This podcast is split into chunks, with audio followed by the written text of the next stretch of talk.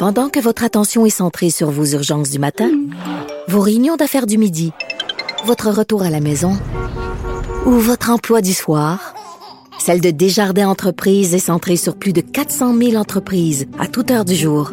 Grâce à notre connaissance des secteurs d'activité et à notre accompagnement spécialisé, nous aidons les entrepreneurs à relever chaque défi pour qu'ils puissent rester centrés sur ce qui compte, le développement de leur entreprise.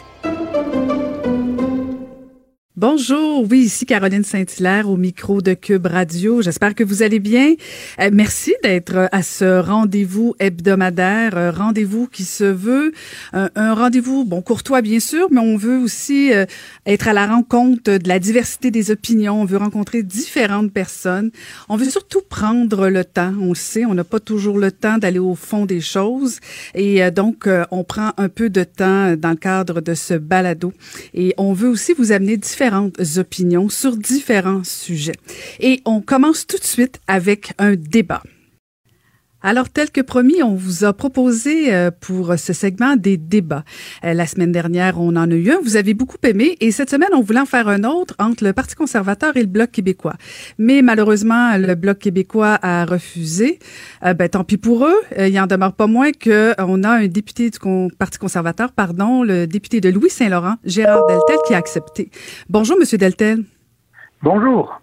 Merci d'être là euh, aujourd'hui. Euh, en fait, on voulait débattre de certains enjeux et comme je le disais, bon, le Bloc québécois a refusé, alors vous aurez 12 minutes de temps d'antenne, temps d'antenne juste à vous, mais ça veut pas dire qu'on va pas vous brasser un petit peu quand même, ah, Monsieur Deltel. J'imagine. C'est vraiment parce que, sincèrement, j'ai beaucoup de respect et d'estime pour mes adversaires du Bloc. Évidemment, je partage pas le même point de vue, mais je sais que ce sont de, de fiers euh, combattants politiques, alors j'aurais aimé une bonne, bonne discussion, mais je pense qu'on va s'en prendre plus tard.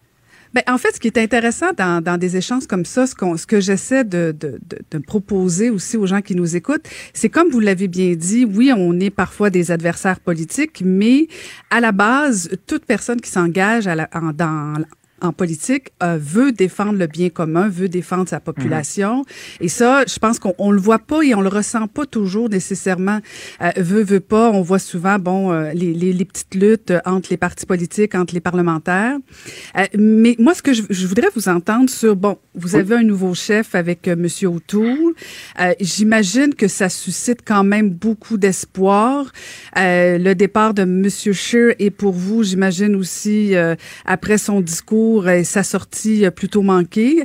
Euh, qu'est-ce que ça vous dit, l'arrivée d'Erin O'Toole, pour vous comme conservateur et surtout comme député du Québec? Ben, c'est sûr qu'un chef qui arrive amène son style, son approche et ce qu'il est. Et un chef, c'est important parce qu'évidemment, c'est lui qui prend les décisions ultimes et aussi c'est lui qui est l'image du parti d'un océan à l'autre et qui, évidemment, va, ce qu'on souhaite, c'est qu'il dirige le pays. Et Aaron O'Toole, évidemment, moi, je le connais bien depuis cinq ans, je siège avec lui. Puis je peux vous dire qu'on est en voiture avec lui. C'est un homme qui, je pense que tout le monde s'en est rendu compte, c'est un homme très humble. Euh, c'est un homme comme vous et moi, qui travaille fort dans la vie, qui a travaillé fort dans sa vie pour, pour arriver là où il est. C'est un père de famille, il a deux enfants. Euh, c'est un type qui est né à Montréal, hein, en passant. Il est né à Montréal. Son père travaillait chez TM à Boisbriand, mais il a déménagé quand Aaron avait peut-être 6-7 mois, donc euh, c'est pour ça qu'il a vécu en, en Ontario. Mais euh, c'est un type qui s'exprime dans un français tout à fait correct, même plus bien meilleur que ce que les gens pensaient.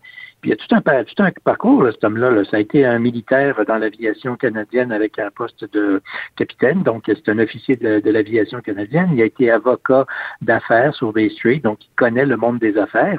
Ça fait huit ans qu'il est député à la Chambre des communes. Il a été ministre euh, dès qu'il a été élu dans une partielle, puis quelques mois plus tard, M. Harper, voyant le talent, il l'a tout de suite mis comme ministre. Il a été ministre pendant neuf mois de temps. Et surtout, en termes, parlons politique, politique, là, il a été élu trois fois dans la région de Toronto trois fois dans la région de Toronto, un conservateur, là, ça se remarque, ça. C'est comme un conservateur qui se fait réélire au Québec, ça se remarque, ça. Alors, on est très heureux de, de, son, de son approche. Puis, ce qu'on a vu, c'est exactement ce qu'on voit depuis quelques jours qu'il est là. C'est exactement l'Aaron que moi je connais. Un homme qui est posé, qui est modéré, qui est travaillant, qui est comme vous et moi, à qui on peut avoir vraiment confiance. Bon, Monsieur Deltel, vous dites qu'il est comme vous et moi. Euh, mettez-vous deux secondes dans, dans, dans ma position à moi comme femme québécoise euh, reconnue pour être souverainiste.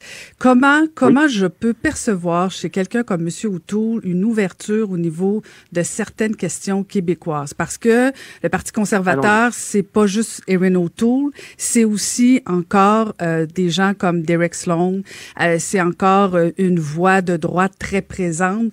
Comment vous pouvez répondre aux inquiétudes de certaines Québécoises euh, qui ont un mauvais souvenir, notamment de la dernière campagne électorale? Bon, alors mettons les choses très claires. Et M. O'Toole l'a bien répété, il l'avait dit d'ailleurs pendant la campagne au leadership il est un député, c'est un homme qui est pro-choix. Alors, sur les questions de l'avortement, c'est pas pro-vie, c'est un pro-choix.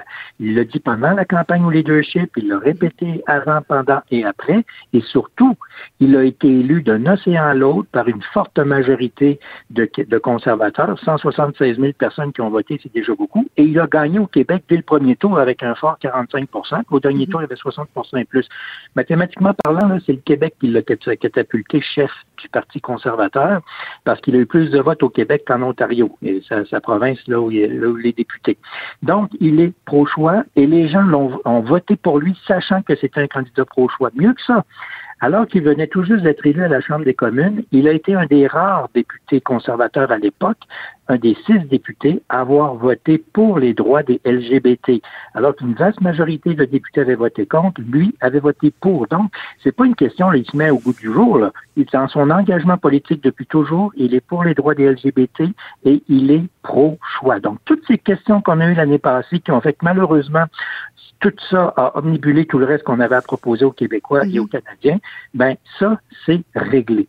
Donc, pour cette approche-là, c'est déjà un bon point sur les enjeux sociaux. Parlons maintenant du Québec.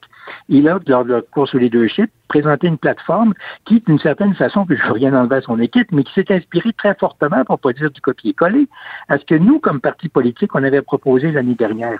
Mais par malheur, l'année dernière, on ne parlait que d'avortement. On ne pouvait pas parler de donner plus de pouvoir au Québec concernant l'immigration, concernant la culture, d'un rapport d'impôt unique. Toutes les choses que le Québec demandait et que malheureusement, on n'a pas pu débattre parce qu'on parlait juste d'avortement. Puis, attention, je blâme personne, sinon nous-mêmes, parce qu'on n'avait pas réglé le problème avant. Mm-hmm. Mais là, c'est clair. On a un chef qui est pro-choix, on a un chef qui, politiquement, s'est déjà manifesté dès les tout débuts pour les droits des LGBT, et on a un chef qui a une plateforme pro-Québec. Bon, on va vous dire comme Québécois, et un type qui s'exprime dans un français tout à fait correct. Puis en plus, il est né à Montréal. Alors, moi, je crois que là, on peut le regarder de façon positive. Mais, Monsieur Deltel, admettons que c'est réglé pour le chef de votre parti, cette question-là sur l'avortement. Il en demeure pas moins qu'il a aussi dit qu'il laisserait euh, libre, libre vote là-dessus. Euh, il n'était pas la question nécessairement au sein de son parti.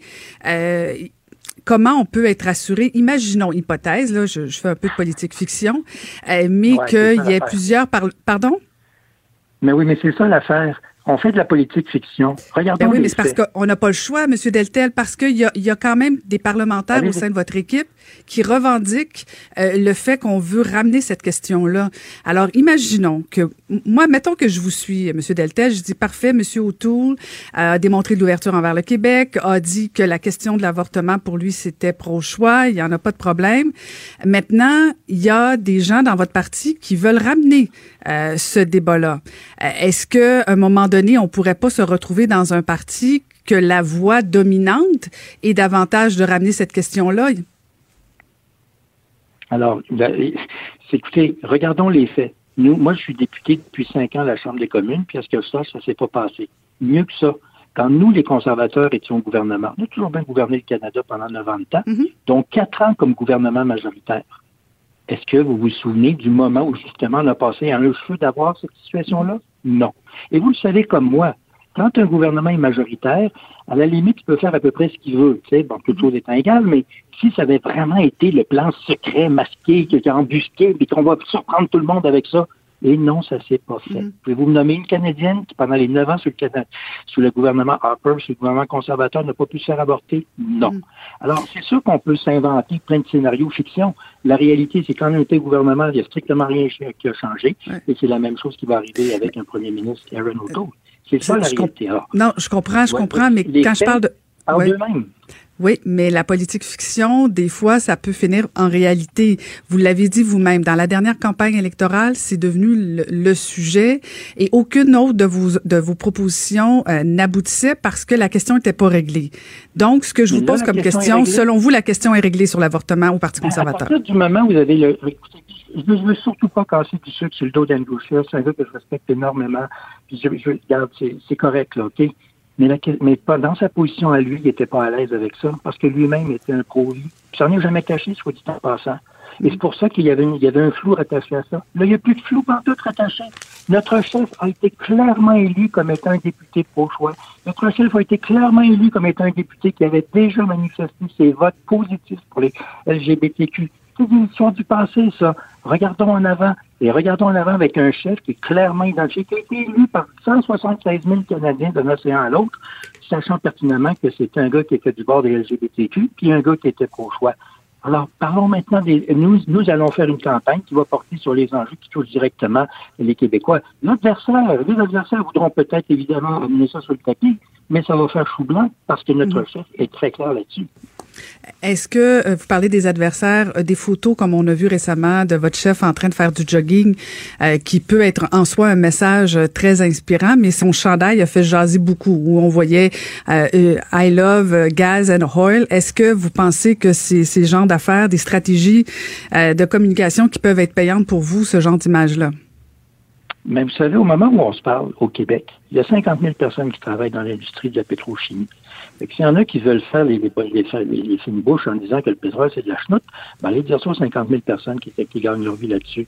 C'est des milliards de litres d'essence qu'on consomme tous les ans au Québec. Et le problème qu'on a au Québec, c'est que 62% du pétrole qu'on achète, c'est du pétrole américain.